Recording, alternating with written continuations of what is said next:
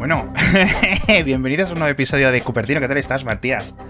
Muy bien, ya nos empezamos riendo. Sí, me estaba riendo por la, porque la primera noticia es un poco, un poco de broma, ¿no? Con lo del Manchester United, etcétera. Yo he aprovechado, cómo no, cómo no, para meter ahí el dedo en la llaga con los chistes malos. Eh, bueno, lo vamos a comentar como un rumor, pero ya os anticipamos. O sea, si normalmente podíamos dar un rumor de 0 a 10, esto es un menos 5%. pero este, este, rumor no lo comentamos también en el podcast de Elon, que Elon había dicho que iba a comprar el Manchester United. Mm. Y ahora de alguna forma se chocan nuestros mundos. Sí, sí, sí. Y en Cupertino lo volvemos a comentar, porque resulta que Apple, según este rumor, quiere comprar o estaría interesada en hacerle una oferta a los dueños del Manchester United. O sea, loquísimo, rumor loquísimo. No tiene ningún sentido, no tiene un segundo sentido. De hecho, luego, el, no sé si fue 9 to 5 Mac, decía que fuentes eh, eh, totalmente desmentidos. Esto fue un tabloide británico el que se lo sacó de la manga, ¿no? También andan por ahí diciendo algo de Beckham, que puede ser como un poco de Celestina para diferentes compradores, ¿no? Beckham al final tiene una historia con el Manchester United bastante importante. Beckham luego ha sido promotor de otros clubes dentro de lo que es la MLS, la Liga Norteamericana. Y entonces, lo que no me extrañaría, por ejemplo, pues fuera un conglomerado de estos, ¿no? Una empresa de capital privado, pero sinceramente, si esta compra se hubiera ejecutado hace un año, me lo hubiera creído, ¿no? Cuando eh, los créditos estaban eh, mucho más baratos que ahora, etcétera, ¿no? Ahora yo creo que Apple la podría comprar con el dinero de, ¿sabes? Sin despeinarse ni, ni, un, problema. Pues estamos hablando de como 6 millones de euros o algo así. Perdón, 6 mil millones de euros o algo así, aproximadamente. Sí, 7 mil millones de dólares. Por ahí andaba la cosa. Sí, eh, claro, es que ¿qué sentido tendría que Apple comprar al Manchester United? Porque ya Ted Lasso se acaba, entonces ya ni siquiera te sirve como, como escenario el, el Old Trafford, Esther, ¿no? Entonces... No lo sé, no lo sé, no, no, tienen ni pies ni cabeza.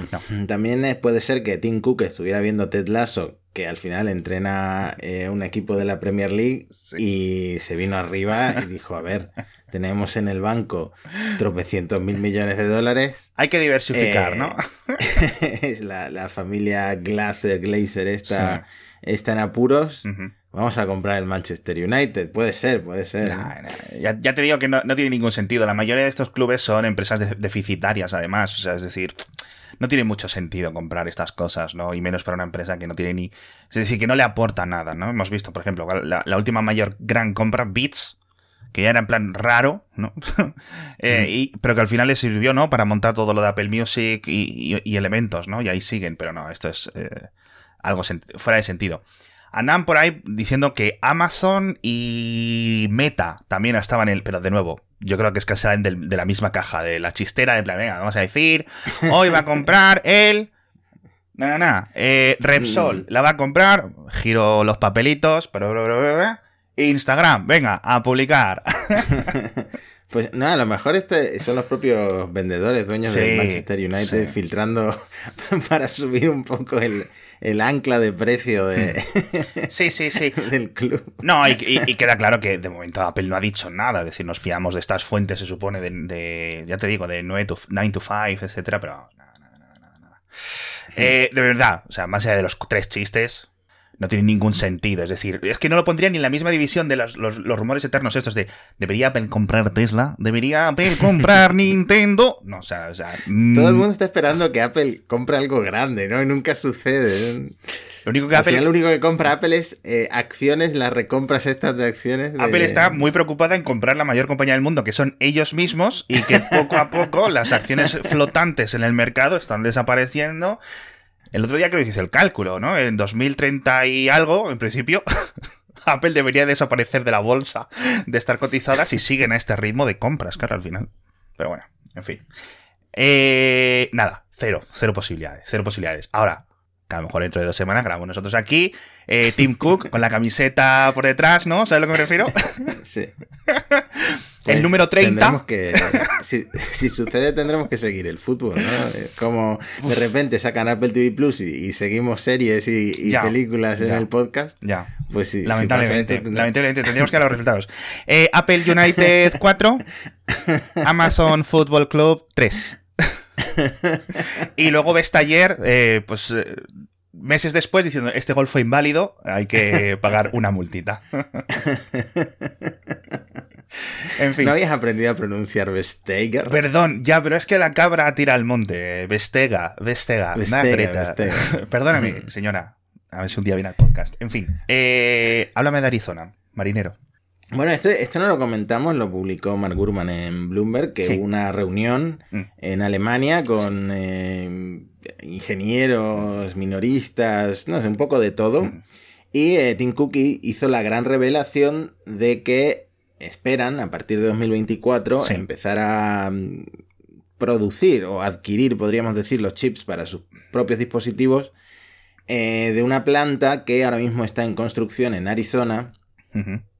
Eh, que la idea es que esté operada por eh, TSMC y que reduzca la dependencia de la producción de chips de Asia. Sí. De hecho, TSMC ya el rumor es que tienen una segunda localización, pero esta de Arizona, en principio estaría lista en 2024. Sí. Incluso era optimista Tim Cook, decía, mm. en, menos de dos años ya estaremos Em, adquiriendo los chips, comprando los chips de esta fábrica en Arizona. No, y decían también. Sí, perdona, dime. Es, probablemente fuéramos a, íbamos a decir lo mismo, que es que eh, también revela Tim Cook en esta reunión, eh, o promete que ah. podrían expandir el suministro de chips también en plantas de Europa. Sí. Eh, por partes. Eh, yo creo que al final esto obviamente Tim Cook le interesa mucho para decirle a los eh, accionistas, sobre todo, oye, y a los políticos estadounidenses, oye, nos estamos diversificando, no solo de la China continental, ¿no? De la China bajo el régimen del Partido Comunista, sino de Taiwán, que al final, pues oye, tiene esos problemas. Imagínate que mañana hay una guerra, ¿qué van a ocurrir con esas plantas, no? Dice una cosa Tim Cook que es francamente sincero. Dice, no tiene sentido que todos nuestros chips, o perdón, de los chips globales salgan de esta isla, de la isla de Taiwán. Eh, chico, esto lleva siendo así ya una década, ¿vale? No, no, no, mm. entiendo cómo te estás dando cuenta ahora. Esto se puede unir, es de nuevo, es eh, comunicación para indicar a tal. ¿Estas plantas van a poder fabricar los procesadores que necesita Apple? No no, sinceramente. Es decir, eh, TSMC, Aunque tenga dos plantas en el futuro, ¿no? En Arizona, etcétera, todo lo que quiera hacer.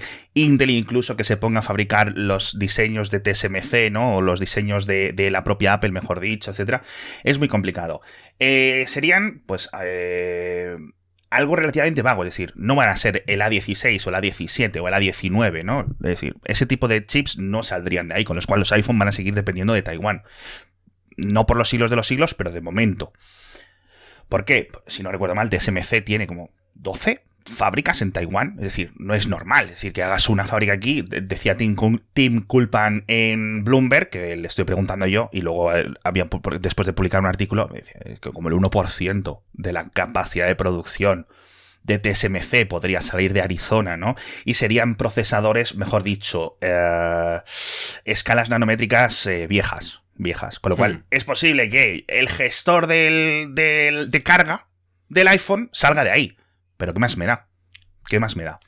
Esto es un poco como cuando empezaron a hacer los Mac Pro en eh, Estados Unidos, que era un poco de chichinabo porque solo hacían eso, ¿no? Muy parecido. Es un mm. poco lo de siempre. Apple se ha atado al gobierno comunista de China. Bueno, Apple y tantas y tantas y tantas empresas, pero al final los dos grandes socios de esta globalización de principios del siglo XXI siguen siendo Apple y China. Y, han cavado no su tumba, porque esto ha sido muy beneficioso para ambas partes, pero sí es cierto que los peligros y los problemas están ahí. Y ahora parece que Tim Cook, años y años después de que la gente y expertos se lo hayan advertido, cambios políticos eh, gravísimos de por medio, se parece como que se está dando cuenta. Es cierto, no puedes sacar tu producción de China, lo hemos visto con la fábrica y las protestas, ¿no? En Foxconn. Eh, pero bueno, ¿qué se le va a hacer? Yo no voy a ayudar.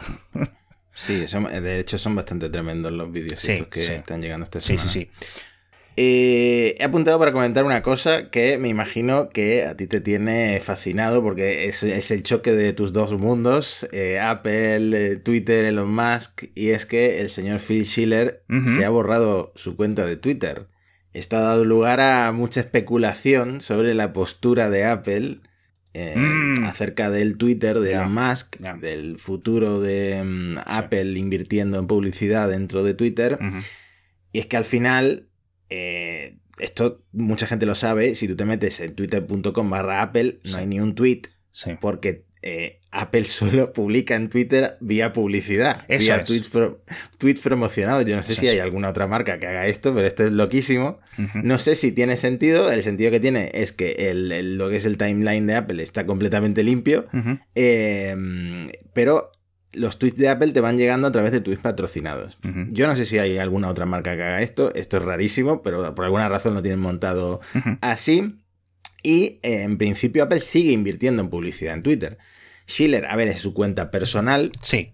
Pero al final es quien dirige la App Store y quien podría mm, tomar decisiones o involucrarse en la decisión de, en algún momento, si la cosa en Twitter se pone muy mal a nivel de moderación, mm, cortar el acceso a Twitter en la App Store. Por ejemplo, la última decisión, que ya hablaremos en Elon, esta de resucitar las cuentas como una amnistía de todas las cuentas que fueron suspendidas, pues a ver cómo se la toman eh, pues Apple y Google, que son al final los que deciden quién pasa y quién no pasa por la App Store y por la Play Store de Google. ¿no? Sí.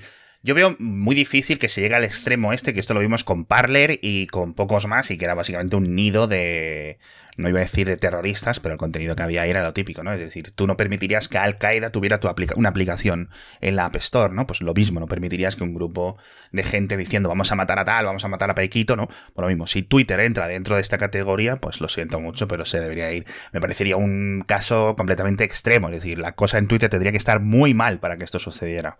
Así que, en principio, no debería. ha dicho, Elon no ha dicho absolutamente nada que te haga pensar que van a ir en contra de las normas de, la App Store y de la Play Store o incluso de la normativa europea de eh, moderación en Internet. Y aunque lo diga me da igual porque me lo como él lo miente constantemente, ¿sabes? No, es, no, es por una, broma ni nada, es en plan...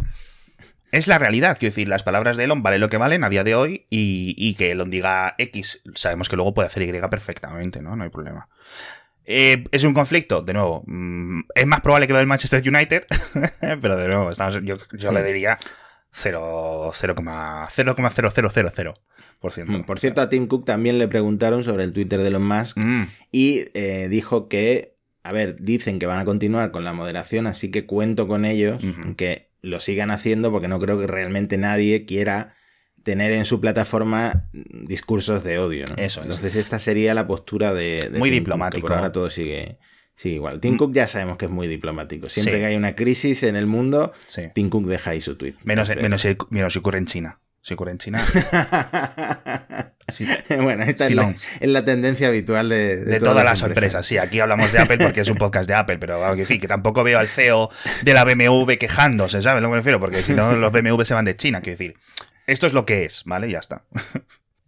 Bueno. Eh, te, quiero contar una cosa de lo de Windows, porque como es este, yo creo que este es el, el único podcast de Apple, al menos en español, cuyo uno de sus presentadores, ni siquiera los dos, uno, usa Windows. O sea, esto ya es nuestro hecho diferencial, ¿no? Como nuestro G.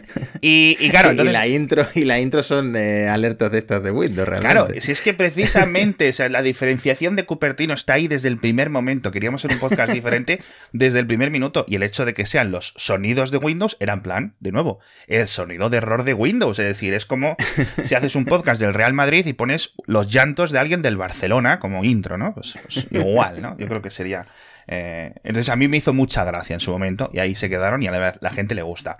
Dicho esto, yo uso Windows 10, Windows 11 desde hace, desde hace dos años y pico. Me pasé a Windows por dar un poco de contexto, lo hemos contado aquí mil veces, y uso Windows, Windows 11 en este caso. Eh, la aplicación de fotos, muy similar a la vista previa de Mac eh, de Windows 11, eh, tiene sincronización con, con, OneDrive. Y desde hace unos días o una semana aproximadamente han añadido sincronización con iCloud Drive, una colaboración de programación entre Apple y Microsoft para que eso esté disponible. De nuevo, oye, pues la gente que, que utiliza iPhone, utiliza iPad y además tiene un Windows, que siguen siendo millones y millones de personas en todo el mundo, pues tengan estas cosas chulas aquí sincronizadas perfectamente. Eh, entonces, eh, sin mayores historias, sin mayores problemas, hasta que empiezan a llegar a los foros típicos de Apple, tanto los oficiales de apple.com como los de MacRumors y por ahí. Oye, amigo, estas fotos que me están apareciendo aquí sincronizadas, a esta gente yo no la conozco. Entonces, este es un bug eh, relativamente, lamentablemente, común en los servicios de sincronización en la nube. Le ha pasado a Dropbox, le ha pasado a OneDrive, le ha pasado a todo el mundo. Con la escala de Apple es peligroso, ¿no? Que ocurra. Y no sabemos en qué parte está ocurriendo. No sabemos si es en cliente, es decir, si es el cliente el que está diciendo, tengo autorización para acceder a esta fotografía y a estos vídeos. O es el servidor, o algo, digamos, en la parte de los servidores de Microsoft o los servidores de Apple que coordinen esa, esa sincronización en la que está fallando. Ni Apple ni Microsoft han dicho nada. Yo dije, me voy a meter aquí. vamos a ver si me salen las fotos de, de alguien, ¿no? Imagínate que me salen las fotos, ¿no? De alguien eh, atractivo. vamos a dejarlo ahí. Pues no, pues, pero no. Salen las mías, lamentablemente, salen las mías. No, pero sobre todo era por probarlo, por probarlo y hablar un poco de, con, conocimiento de causa, ¿no? Pero vamos, la, aplicación funciona funciona como un tiro, o sea, de verdad, o sea, funciona muy bien, la sincronización es rápida, la sincronización luego en segundo plano, me ha sorprendido lo muy bien integrado que ha quedado.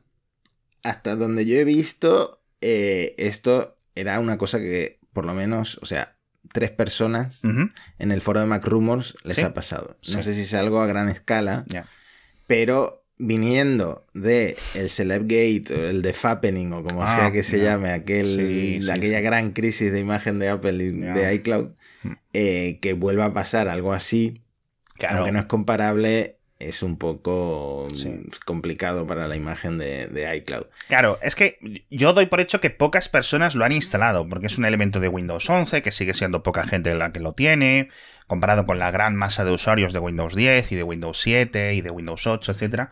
Pero joder, tío, o sea, es, es, hmm. es raro. Leí un comentario que me pareció muy interesante y es que esto no habría pasado si iCloud Photos tuviera hmm. cifrado de extremo a extremo.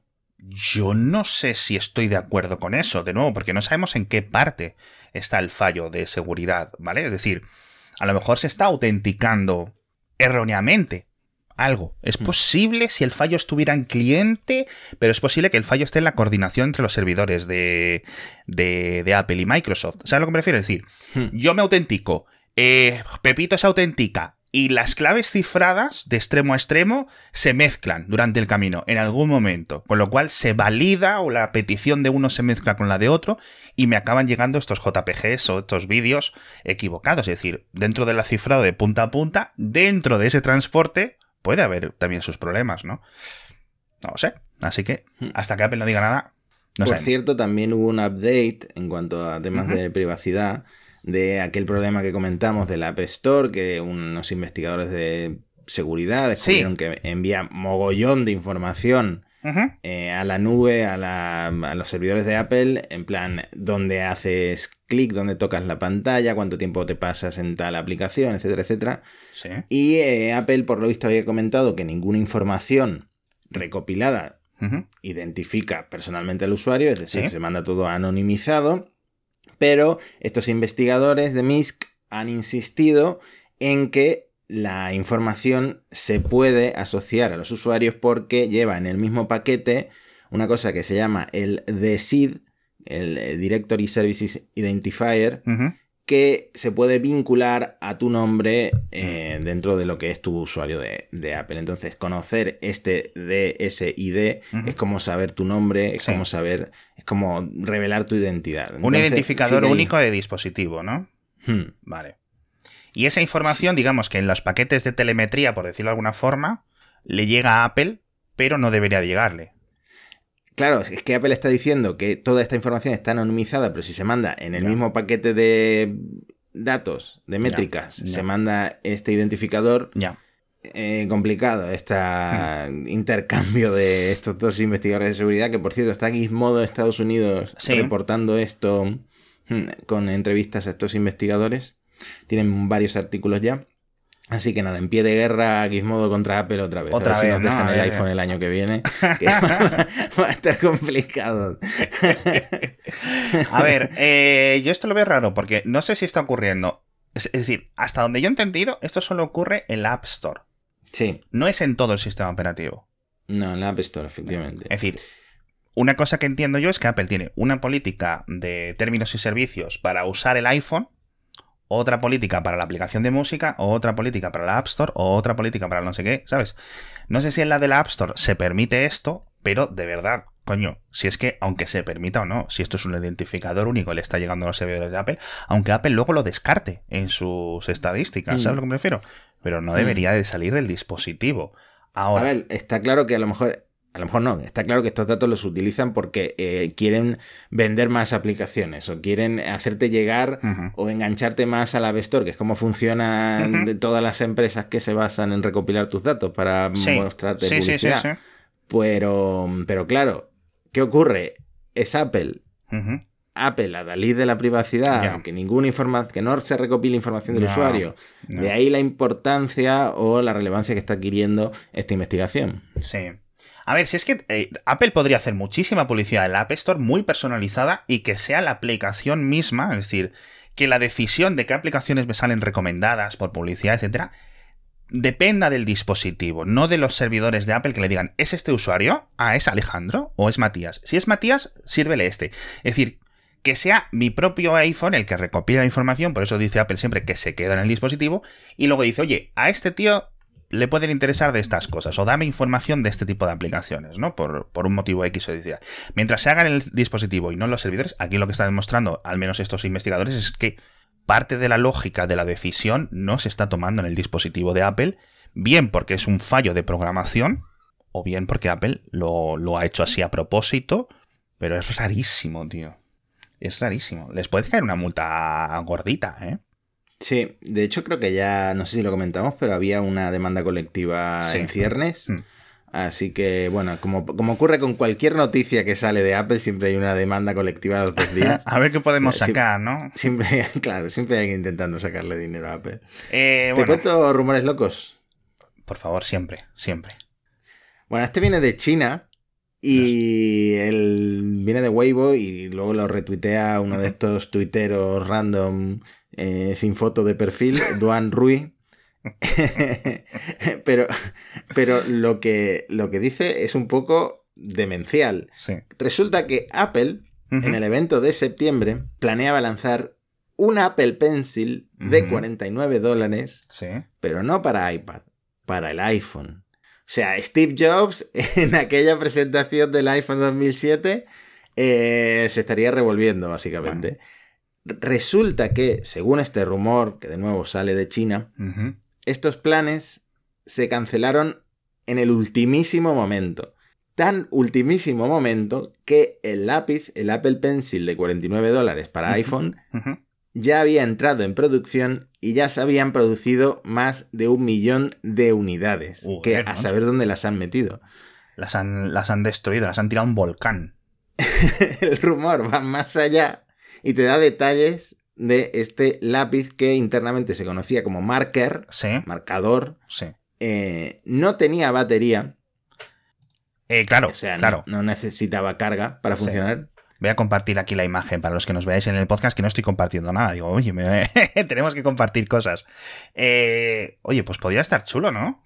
Pero pero, a pesar del precio de 49 dólares, que en Europa saber por dónde saldría Apple, 70 euros, 80 euros, eh, vendría sin el sensor de presión, que yo creo que en el Apple Pencil es clave, sobre todo para ilustradores y tal, y también para gente que escribe a mano. Yo conozco mucha gente em, que tiene el Note bueno, ya no es el Note, ¿no? Es el, Ultra de, mm, Samsung o, cualquier teléfono de Samsung y, lo utiliza para tomar notas porque hay gente que le, a la que le gusta mucho escribir a mano y hacer sus grafiquitos y tal. Bueno, pues sin el sensor de presión, esto tendría, me imagino, una calidad bastante menor a la del Apple Pencil del iPad.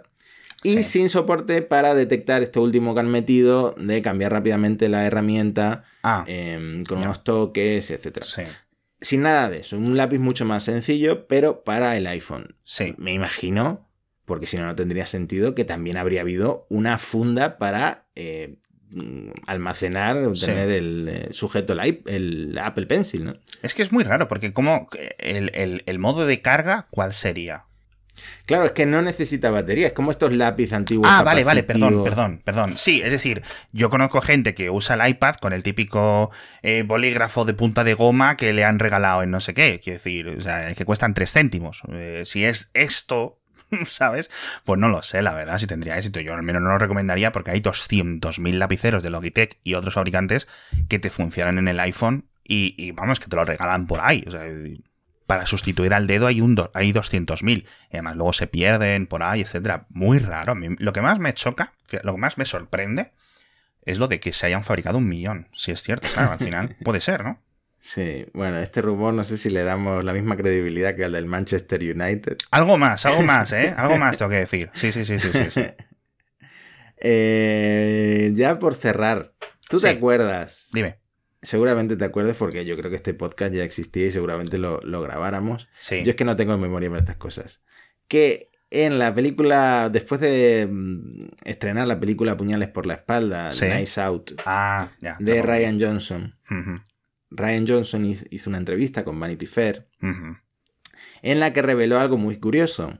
Y es que si hay una película en la que todo el mundo usa iPhone menos ciertos personajes, es porque el que no usa iPhone Eso es. acaba siendo el malo. El malo. Sí. Esto, esto, era muy curioso porque, joder, dio que hablar un montón. O sea, esto no me creo. Bueno, tú dices que no te acuerdas, pero de esto escribiste tú, seguro, o al menos alguien alguno de tus compis en Gizmodo escribió. Y esto lo comentamos en. Yo creo que esto sí lo llegamos a comentar. Y, y, coméntame un poco la, novedad, pero el contexto es muy, es muy goloso. Bueno, ahora te cuento la novedad porque resulta que en Puñales por la espalda, la, original, sí. Eh, no quiero hacer mucho spoiler, pero casi todos llevaban iPhone y a, uno llevaba, llevaba Android, ¿vale? Sí.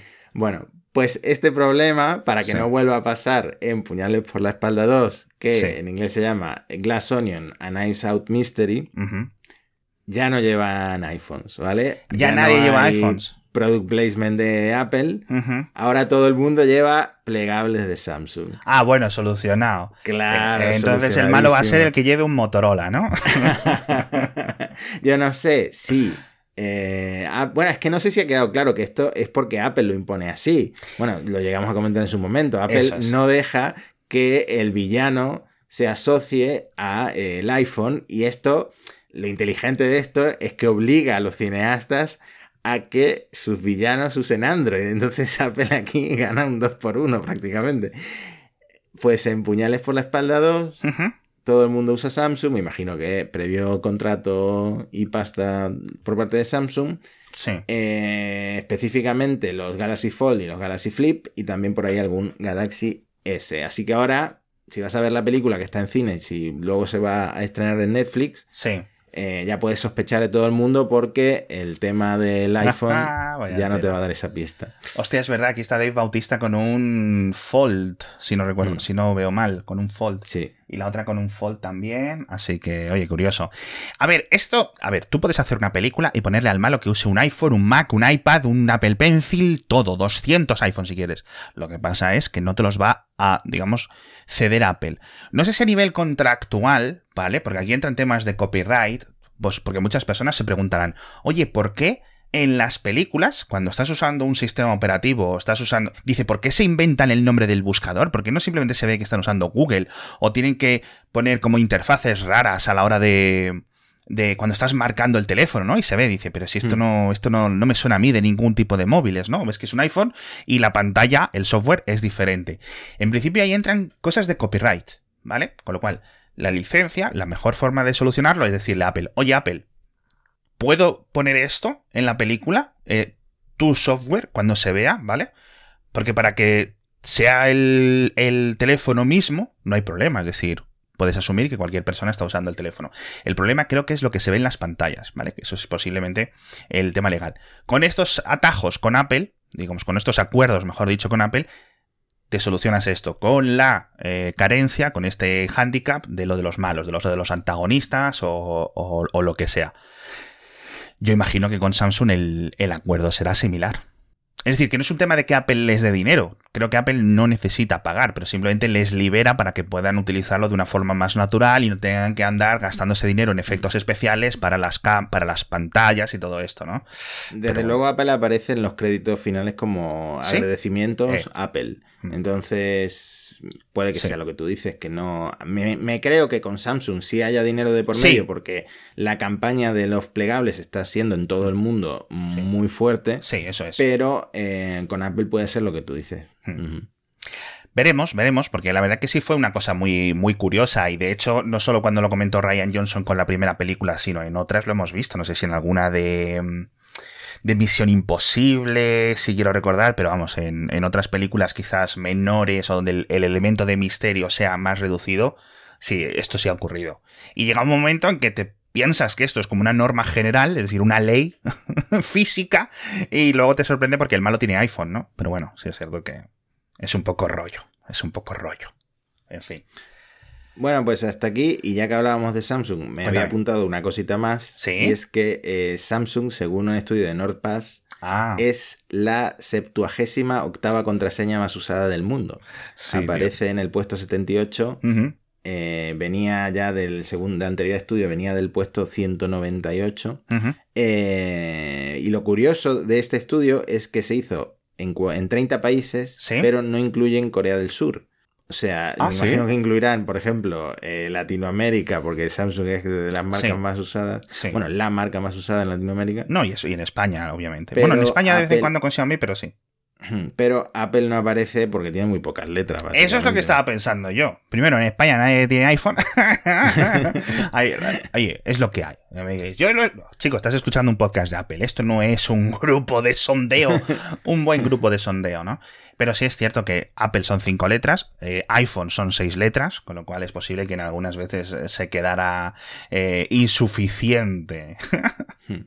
Yo me imagino que la gente tiene que inventarse la contraseña desde el móvil y ve el logo de Samsung y dice, pues Samsung. pues Es como yo elijo mis contraseñas. Mira, grapadora, pues la tengo aquí al lado. Mi contraseña es grapadora. Pues así es como yo decido las contraseñas. Bueno, cierto podcast muy conocido de tecnología popular en el mundo mundo hispano tiene la palabra Samsung dentro de la contraseña, no lo voy a revelar.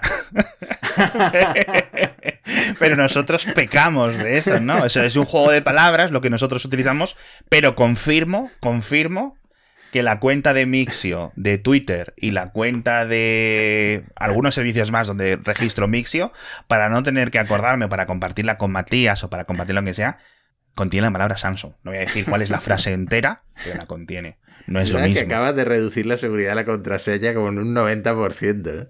¿no? no me importa. No me importa, amigos. Lo dejo como reto. Reto a los oyentes a que, a que, a que lo intenten adivinar. Pero sí es cierto que no es, quiero decir que no es, no es un elemento, pero vamos. Es muy curioso, es muy curioso esto, tío. Es muy curioso. La gente es muy vaga y muy poco, con muy poca imaginación, ¿eh? Hmm. No, las contraseñas está claro que hay que cargárselas con esto de. no me acuerdo ni cómo se llama lo que Los passkeys y todas estas cosas, ¿no? Joder, macho. A mí me, ha sorprendido este informe un montón, tío. La gente es muy cutre. ¿Y no hay otras marcas y tal en el informe, en la lista? pues mira, aparece Google Dummy en el puesto ciento no sé cuánto, pero no sé por qué Google Dummy concretamente. No sé, tío. No sé. Hmm. O sea, no lo sé. No tengo absolutamente ni idea. Al final es que te tienes que fiar un poco del estudio porque nunca sabes muy bien dónde lo han extraído. ¿Sabes a lo que me refiero? Nunca sabes muy mm. bien cuál es realmente.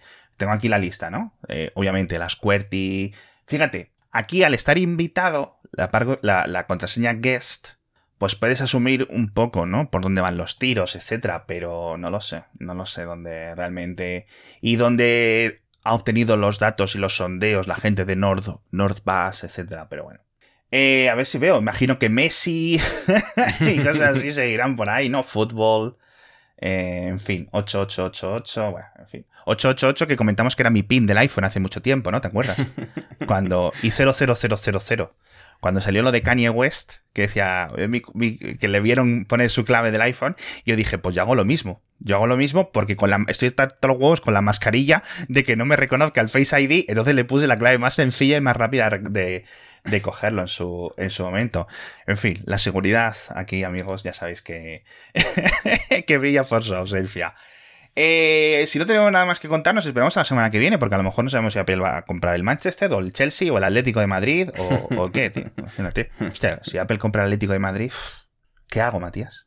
¿Por qué? ¿No seguiría siendo del Atlético si lo compra Apple? Eh, sí, pero ah, habría un poco de... Ya no podría decir no soy fanboy de Apple.